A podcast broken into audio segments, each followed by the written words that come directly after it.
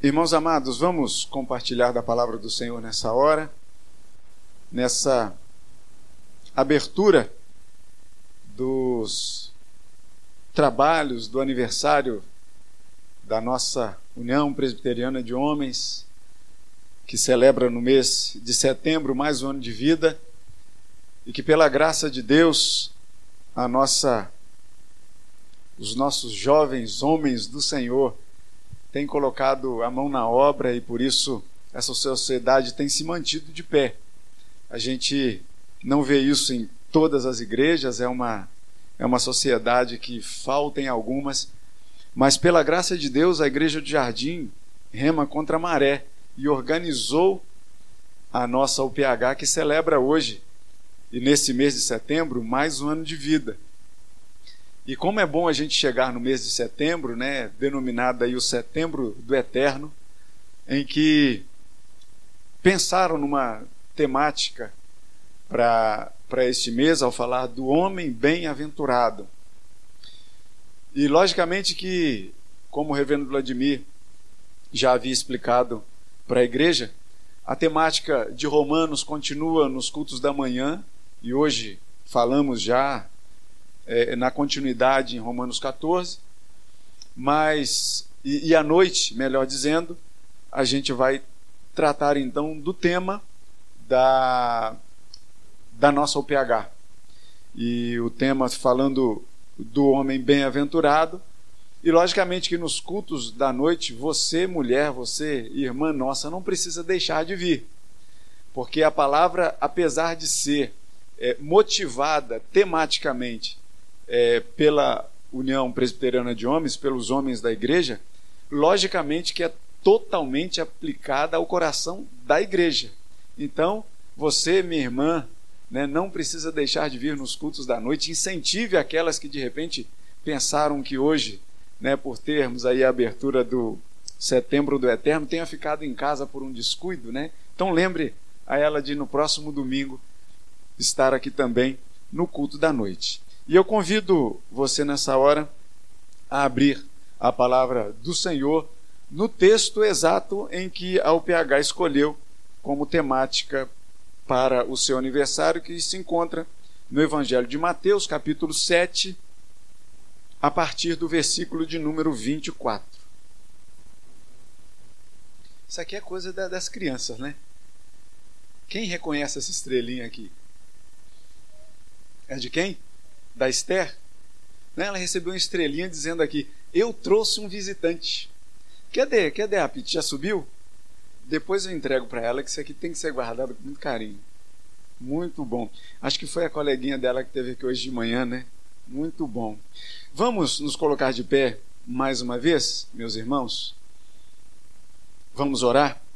Senhor nosso Deus, damos graças a Ti, porque o Senhor ainda continua a falar conosco através da Sua palavra e pedimos nessa hora que o Senhor fale conosco através da iluminação do Teu Santo Espírito.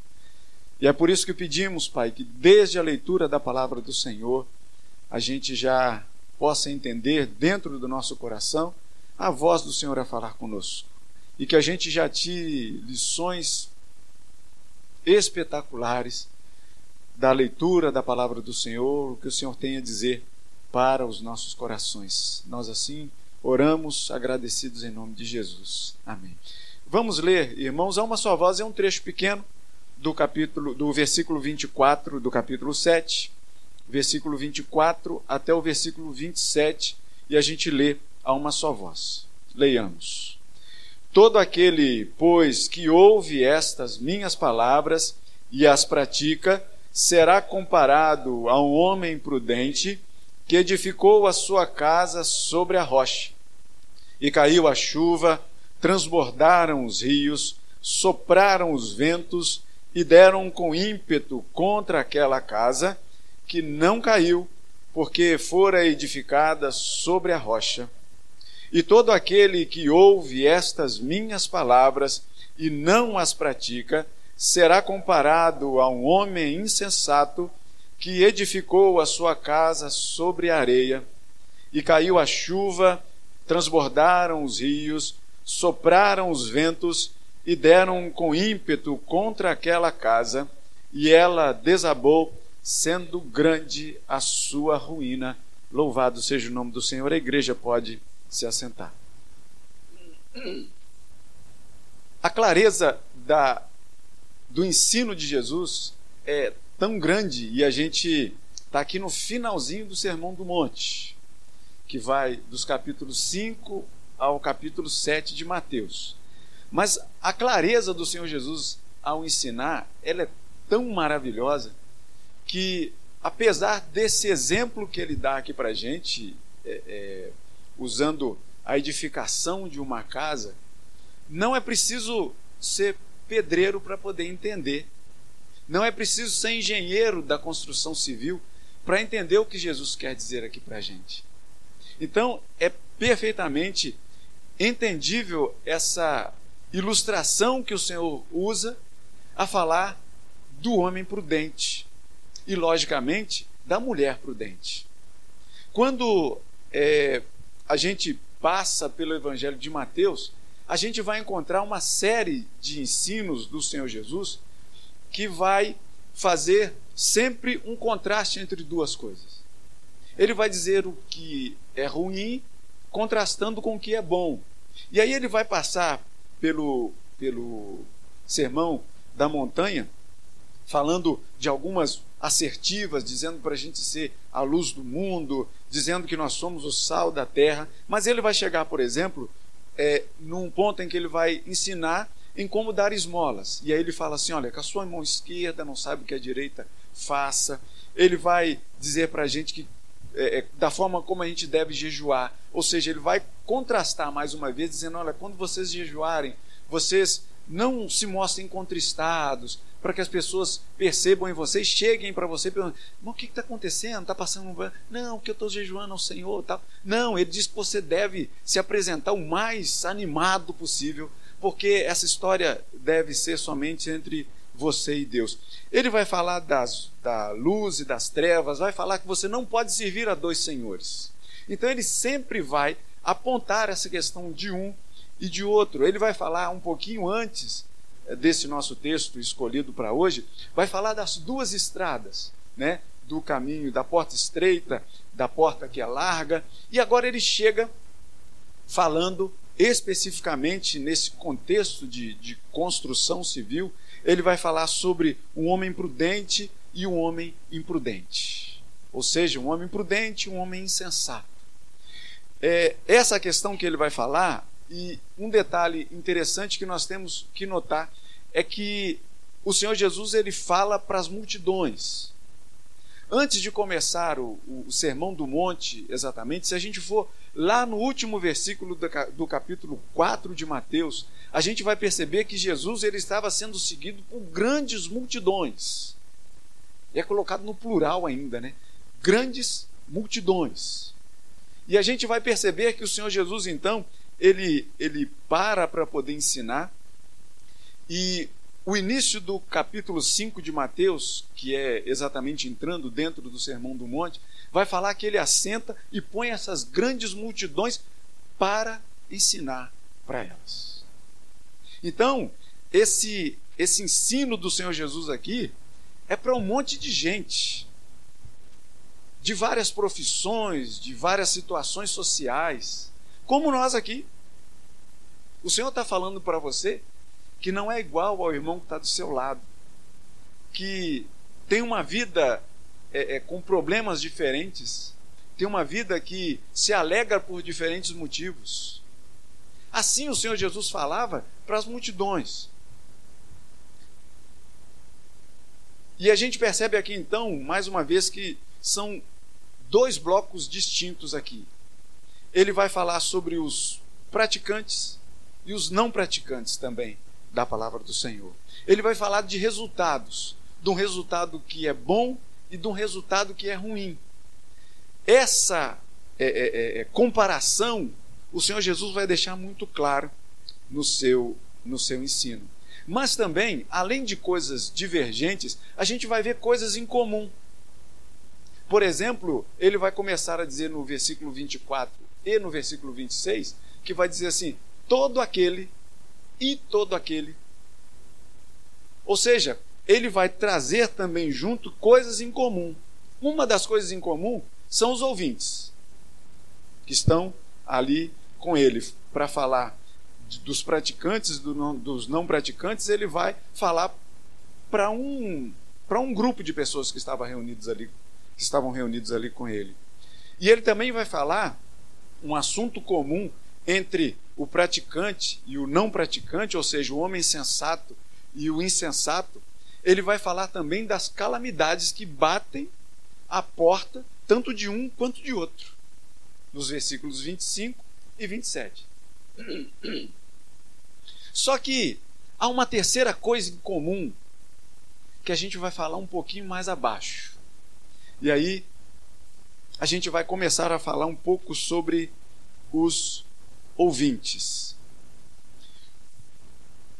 Quando o Senhor Jesus começa a dizer no versículo 24 que todo aquele, pois que ouve estas minhas palavras, todo aquele é uma, um todo qualificado, porque ele vai dizer que esse todo aquele não é, e a gente percebe na construção e no costurar do texto, que não é exatamente todo aquele simplesmente que ouve estas minhas palavras, diz o Senhor. Mas o Senhor vai ser muito específico ao dizer que não é somente ouvir as palavras, mas é praticá-las ou então não praticá-las. O Senhor Jesus vai ser muito claro ao dizer que as palavras que ele pronuncia, que o ensino que ele passa às multidões, é um ensino que não deve ficar somente na teoria. A teoria é aquela que eu sei o que tem que ser feito, mas não faz. Os ensinos de Jesus, eles não são meramente teóricos. Porque a gente vai perceber no texto que aqueles que entendem a palavra do Senhor como teoria, as coisas vão dar errado no final. Não vão dar certo. Não basta somente ouvir, tem que ser colocado em prática. Jesus não é só um orador. Ele não simplesmente começa a falar, falar, falar aos quatro ventos e as pessoas simplesmente ouvindo e saem dali pensando: opa, aprendemos um monte de coisa. Não. O Senhor Jesus, ele não somente ensina, mas ele pratica aquilo que ele ensina. Não é simplesmente um professor, ou de repente, vamos colocar no nosso contexto aqui, não é simplesmente um pastor que vai aqui pregar o que deve ser feito para os ouvintes e de repente não aplica isso exatamente na sua vida. E de igual forma, não podemos entender como você que escuta as mensagens daqui acham, acha de repente mensagens belíssimas, edificantes, mas que não coloca o que você aprende aqui em prática. Isso não pode acontecer na vida da igreja. E a igreja somos todos nós. A igreja de Cristo somos todos nós, pastores, presbíteros, liderança, gente que está chegando agora, visitante que, que confessa o Senhor Jesus como seu Senhor e Salvador, somos igreja. Somos ouvintes dos ensinamentos de Jesus. E Jesus coloca em prática tudo isso, ele é o próprio exemplo.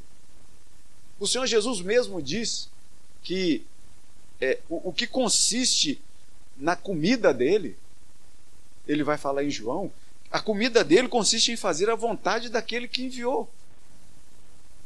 Ele vai dizer também que porque eu desci do céu, Jesus falando, não para fazer a minha vontade, mas fazer a vontade de Deus. Ele coloca tudo em prática aquilo que ele quer ensinar para a gente. Os seus ouvintes vão ouvir daquele que ensinava, que ele também vai dizer que o ensino dele, que Jesus fazia, ele vai dizer também em João: o ensino não é meu, o ensino é de Deus, o meu Pai. Então, quando Jesus chama a atenção para isso, ele ensina fazendo as coisas. E você vai perceber no caminhar de Jesus ao longo dos evangelhos, e aí assim, para você conhecer o que Jesus faz, você tem que conhecer a palavra do Senhor. Lá é onde você vai perceber que o Senhor Jesus atua. Atuou no tempo e na história, fazendo as coisas. E aí a gente percebe que Jesus também sempre glorifica o Pai, aponta para Deus, e ele sempre se mostra submisso a Deus. Quer entender como, por exemplo, um, o, o aspecto do ensino ele tem uma, uma, uma grande causa na nossa vida? Eu não sei se você se lembra do nome de alguma professora sua lá do, do período escolar é, da educação infantil. Você se lembra de alguma tia? Semana passada foi feita uma dinâmica numa, numa matéria de didática lá da faculdade. E aí ela pediu que a gente levasse alguma memória nossa lá do passado. E aí eu encontrei em casa um, um, o meu boletim da segunda série. Eu tinha uma foto, mas eu não quis levar foto não. Mas eu tinha um boletim. E aí cada um foi levando as suas memórias. Foi levando as suas memórias. E aí depois que todo mundo lá sentamos assim no corredor da faculdade, lá no, no andar daquele lá perdido, a gente sentou em roda e cada um levantava e falava da sua memória, né? E depois a gente voltou para a sala. E ela estava falando sobre didática. E aí veio o puxão do tapete de cada um. Porque nas memórias que a gente levou, a gente sempre apontava para a gente. Eu mesmo levei o meu boletim. Eu ainda brinquei falando assim: ah, isso aqui tomara que sirva de incentivo para o meu CR, né? Para tentar angariar notas melhores aqui na faculdade. E ela puxou o tapete de cada um porque falou assim: é, vocês trouxeram lá as suas memórias boas e tudo mais, mas vocês estão pensando em se tornar professores, né? Por acaso você quer que seus alunos se lembrem de você? De alguma coisa que você ensinou e que marcou a vida do seu aluno? Você quer que seu aluno, seu aluno lá da educação infantil ou do ensino fundamental 1 e 2, quando chegue na faculdade, lembre daquilo que você ensinou para ele lá atrás?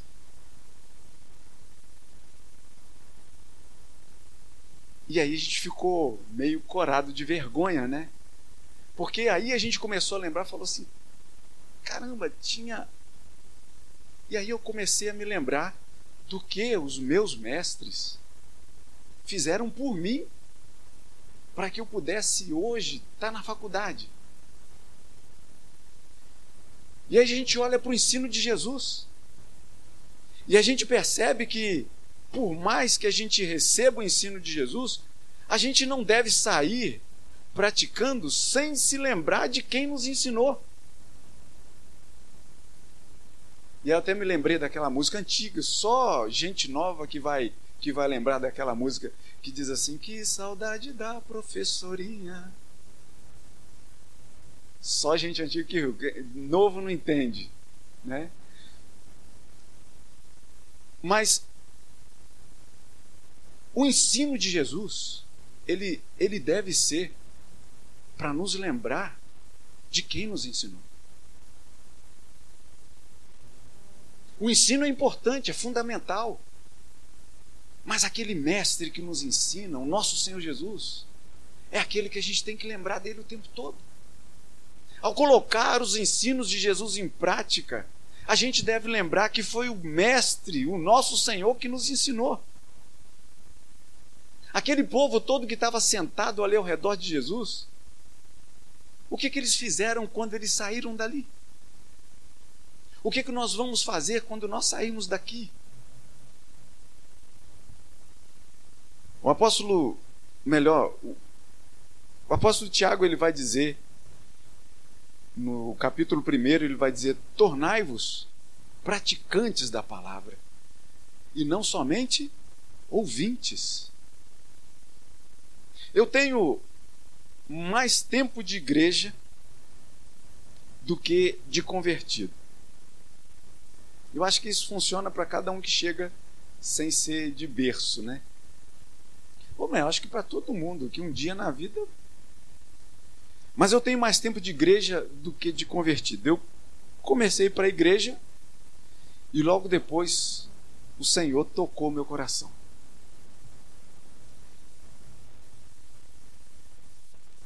E aí a gente pensa que muitas vezes o ensino de Jesus que vai chegar até nós, e o ensino de Jesus que chega para nós, nessa noite, falando dos dois fundamentos, falando da construção, falando do alicerce, falando das calamidades.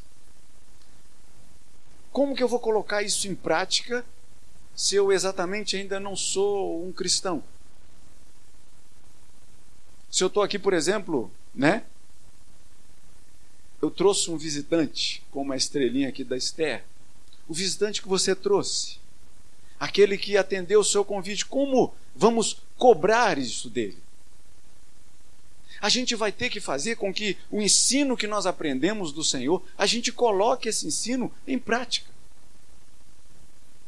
O que o Senhor nos ensinou foi para que nós colocássemos em prática. E qual é a prática do ensino de Jesus? Nós devemos espalhar o evangelho dele a todos os ouvidos e a todos os corações.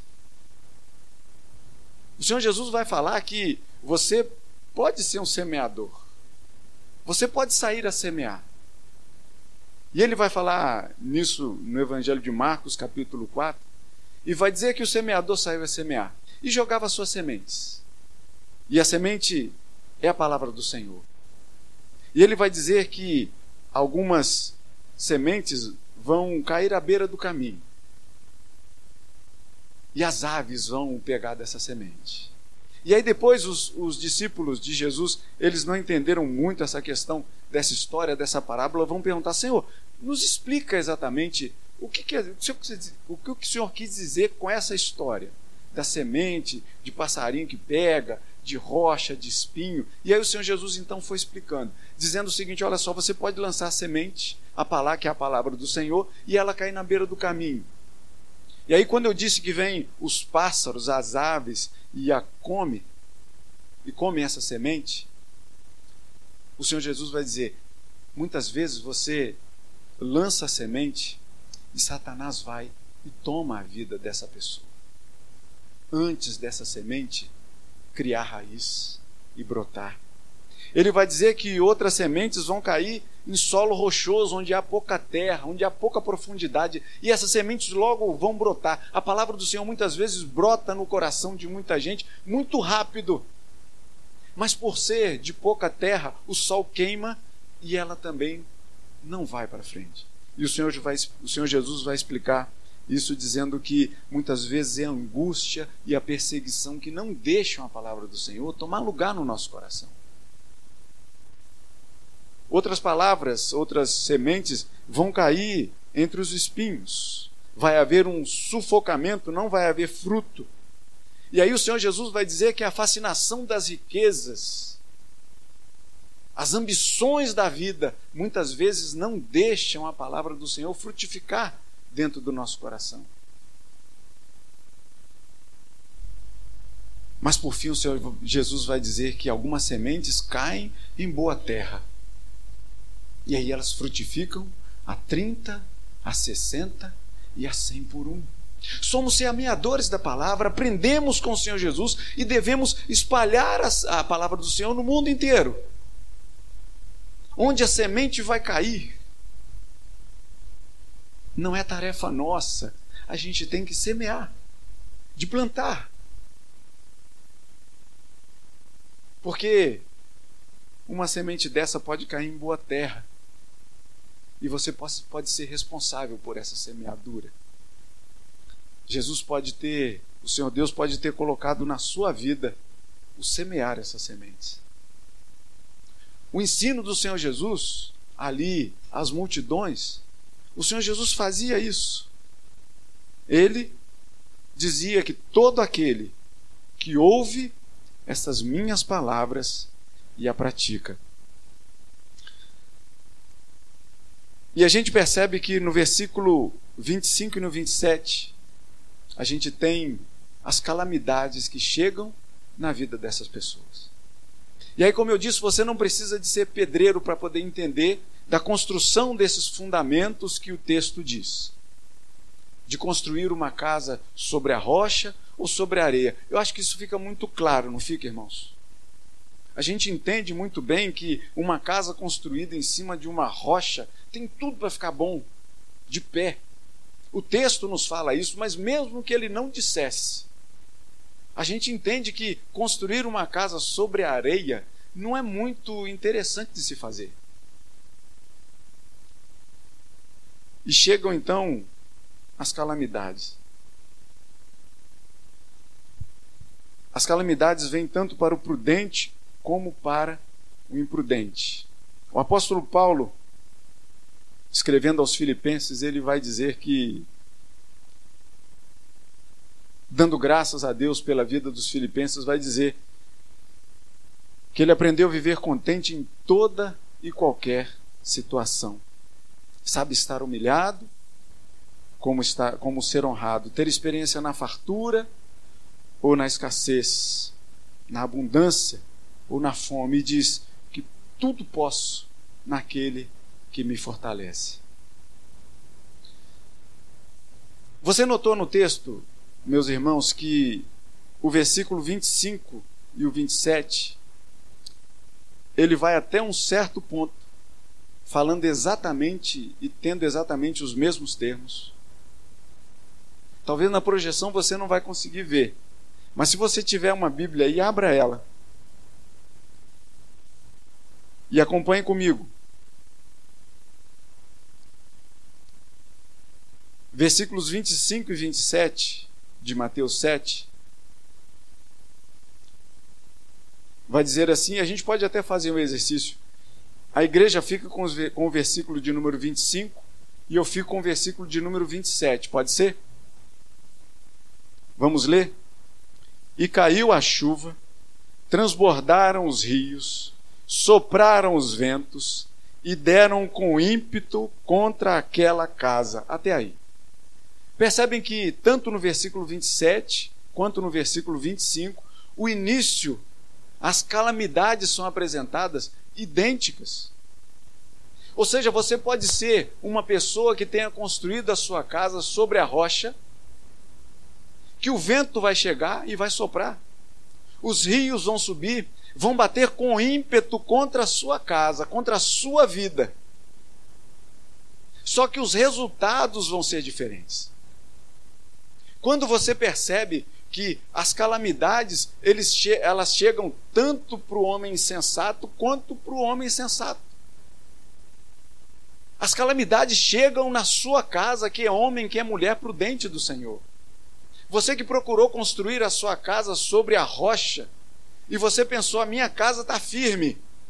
Ela está sim. Mas o Senhor vai ensinar aqui dizendo que as calamidades vão bater a sua porta, vão tentar arrancar a sua casa de cima dessa rocha, vão tentar balançar os seus alicerces, os seus fundamentos, vão tentar balançar a sua fé. Mas o Senhor Jesus vai nos ensinar dizendo o seguinte: olha, é melhor você ter a sua casa construída sobre a rocha, sobre um firme fundamento. E a gente vai construir então esta casa, somos nós, é a nossa vida. É muito melhor a gente ter a nossa vida então sobre o fundamento firme da rocha que é Cristo. Porque as calamidades virão sim, mas a gente vai perceber que elas não irão nos abater, não irão nos abalar. Porque o sólido fundamento da nossa vida é a fé em Cristo Jesus, o nosso Senhor. Se nós tivermos isso em mente, meus irmãos amados, nós vamos lutar contra essa correnteza, nós vamos lutar contra todas as calamidades que apresentam na nossa vida, e nós vamos permanecer de pé. E ainda que nós caiamos, o Senhor, com mão forte, vai nos levantar. E o nosso alicerce não será jamais abalado, porque o nosso alicerce é Cristo Jesus. Se a nossa vida estiver totalmente presa e firme no Senhor Jesus, não há intempérie que venha nos abalar. A gente vai entender sim aquele versículo que diz que por mais que isso aconteça, por mais que a gente chore uma noite inteira, a alegria vem pela manhã. A gente vai entender que por mais que essas calamidades batam a nossa porta o dia inteiro, a gente vai conseguir deitar a nossa cabeça no travesseiro e vamos repousar seguro, porque é o Senhor que nos faz repousar seguros. As calamidades vão acontecer na sua vida. Não é novidade nenhuma. E você percebe aqui que os versículos e os termos são iguaizinhos. Vai dizer que a chuva cai, os rios vão transbordar, os ventos vão soprar e eles vão bater muito forte contra você. Mas se o seu fundamento for Jesus Cristo, você vai se permanecer. Você vai permanecer de pé. Porque não é você que firma os seus pés para que você não caia. É o Senhor Jesus que mantém você de pé. Não é você que mantém os seus pés sobre a rocha, é o Senhor que mantém os seus pés lá. Então não saia desse lugar, meu irmão. Não saia desse lugar, minha irmã. Seja um homem, uma mulher prudente. Queira estar com seus pés firmes na rocha que é Cristo, o nosso Senhor. Aprenda a viver feliz em toda e qualquer situação, como Paulo diz. Na escassez, na abundância, na saúde, na doença, enfim. Seja feliz porque os seus pés estão firmados na rocha que é Cristo. Deixe os ventos virem, deixe os rios subirem, deixem bater com ímpeto contra a sua vida.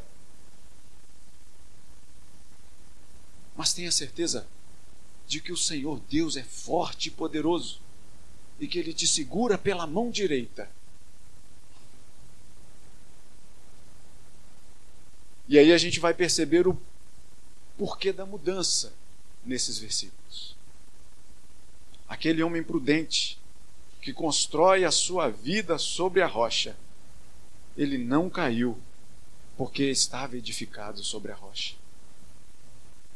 Mas aquele homem que constrói a sua vida sobre a areia, a sua vida desaba e é grande a sua ruína.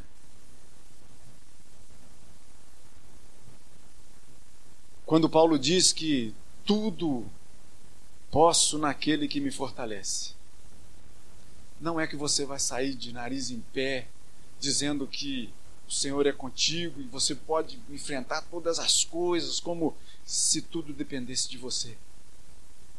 Quando Paulo diz que tudo posso naquele que me fortalece, aí sim é quando a gente deve colocar a nossa cara no pó e saímos como os, os, os menores de todos os homens na face da terra. Reconhecer que somos verdadeiramente pó diante do Senhor, que é grande. E aí a gente vai entender mais uma vez porque o Senhor Jesus nos ensina que quando nós nos humilhamos é que nós seremos exaltados.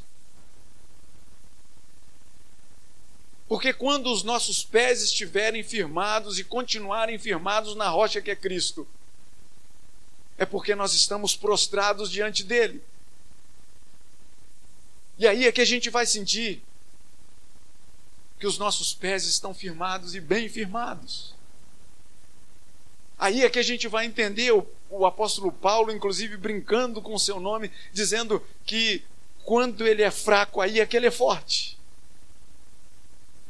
porque ele entende que Paulo, o fraco, é diferente de Saulo, o forte. É que a gente vai entender que quando verdadeiramente os nossos pés estão firmados na rocha que é Cristo, é que a gente verdadeiramente está humilhado na frente do Senhor, diante dele. E aí é que a gente vai sentir que, por mais fracos que nós estejamos, ou na posição de fracos que nós estejamos, diante do Senhor que é forte, a gente vai entender que os rios vão subir, os ventos vão bater forte contra nós, as calamidades vão vir, vão bater forte na gente, mas a mão do Senhor vai ser o nosso escudo. Porque o Senhor é que vai adiante daqueles que têm a sua casa, a sua vida firmados na rocha, que é Cristo Jesus, o nosso Senhor. É preciso ser pedreiro para entender essa essa história que o Senhor Jesus contou de construção? Eu falei que há alguns pontos distintos, praticantes, não praticantes resultados bons e resultados ruins, e algumas coisas em comum, que são os ouvintes e que são as calamidades. Agora, o que mais tem em comum nessa passagem para a gente? É a coisa mais valiosa que tem. É aquele que ensina. É o orador dessa mensagem. É aquele que estava sentado diante das multidões é aquele que estava falando às multidões. É aquele que ensinou que o homem, para ser prudente, deve ter a sua vida em Cristo Jesus.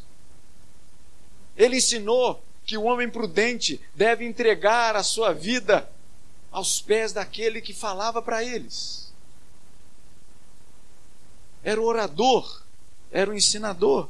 Por isso que ele diz que todo aquele, pois, que ouve estas minhas palavras e as pratica. O Senhor Jesus, ele está dizendo: as palavras são minhas, as palavras são de Jesus. O verdadeiro ensino e prática é dele. Por isso é que a gente vai entender o que Maria, a mãe do Senhor Jesus, disse lá nas bodas de Caná. Quando o vinho acabou, a alegria estava por um fio de terminar também. E Maria chega para os serventes e diz: faça tudo que ele ordenar. A ordem do Senhor Jesus para a gente é que todas aquelas palavras que o Senhor Jesus estava ensinando, e o Senhor Jesus não ensinou somente para ter os seus pés firmados na rocha, isso é o final da história. A gente está aqui, como eu disse no início, no final do Sermão do Monte. A gente está aqui, chegando para os mais antigos aí, no epílogo do Sermão do Monte. São as considerações finais de Jesus. Mas quais são esses ensinos que o Senhor Jesus diz para os seus ouvintes e para nós? ao dizer todo aquele que ouve estas minhas palavras e as pratica. Que ensinos são esses? Que palavras são estas? São todos aqueles ensinos que aquelas grandes multidões ouviram do Senhor Jesus. Começando com as bem-aventuranças, capítulo 5 de Mateus. Por isso, esse final de Sermão do Monte do Senhor Jesus nos dá um dever de casa. O dever de casa para entender o que são estas minhas palavras que o Senhor Jesus diz aqui nesse final é todo o capítulo 5, 6 e 7 de Mateus. Você quer entender então o que o Senhor Jesus está dizendo para você. Seja um homem, uma mulher prudente. Ouça essas palavras do capítulo 5, 6 e 7 de Mateus, especificamente nesse nosso contexto. O dever que fica para a gente é estudarmos essas palavras. Você pode pegar aí, além dos textos bíblicos que sai aí semanal, você pode pegar o capítulo 5 até 7 de Mateus e entender então o que o Senhor Jesus está falando sobre essas palavras.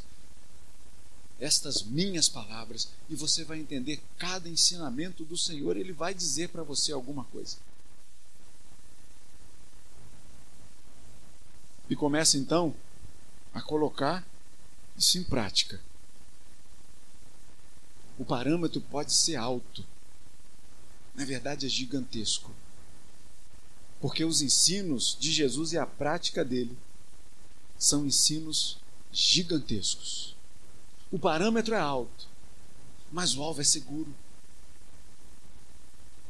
O exemplo é aquele que deve ser o exemplo da igreja de Cristo.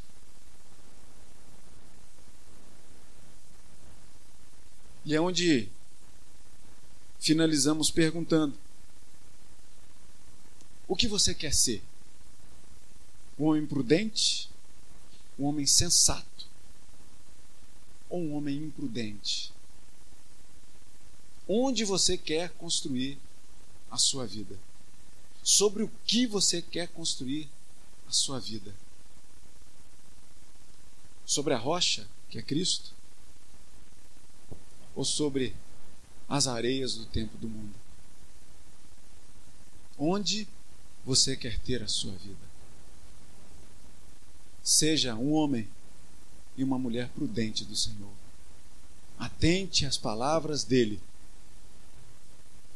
e você não será abalado. Que Deus nos abençoe em nome de Jesus.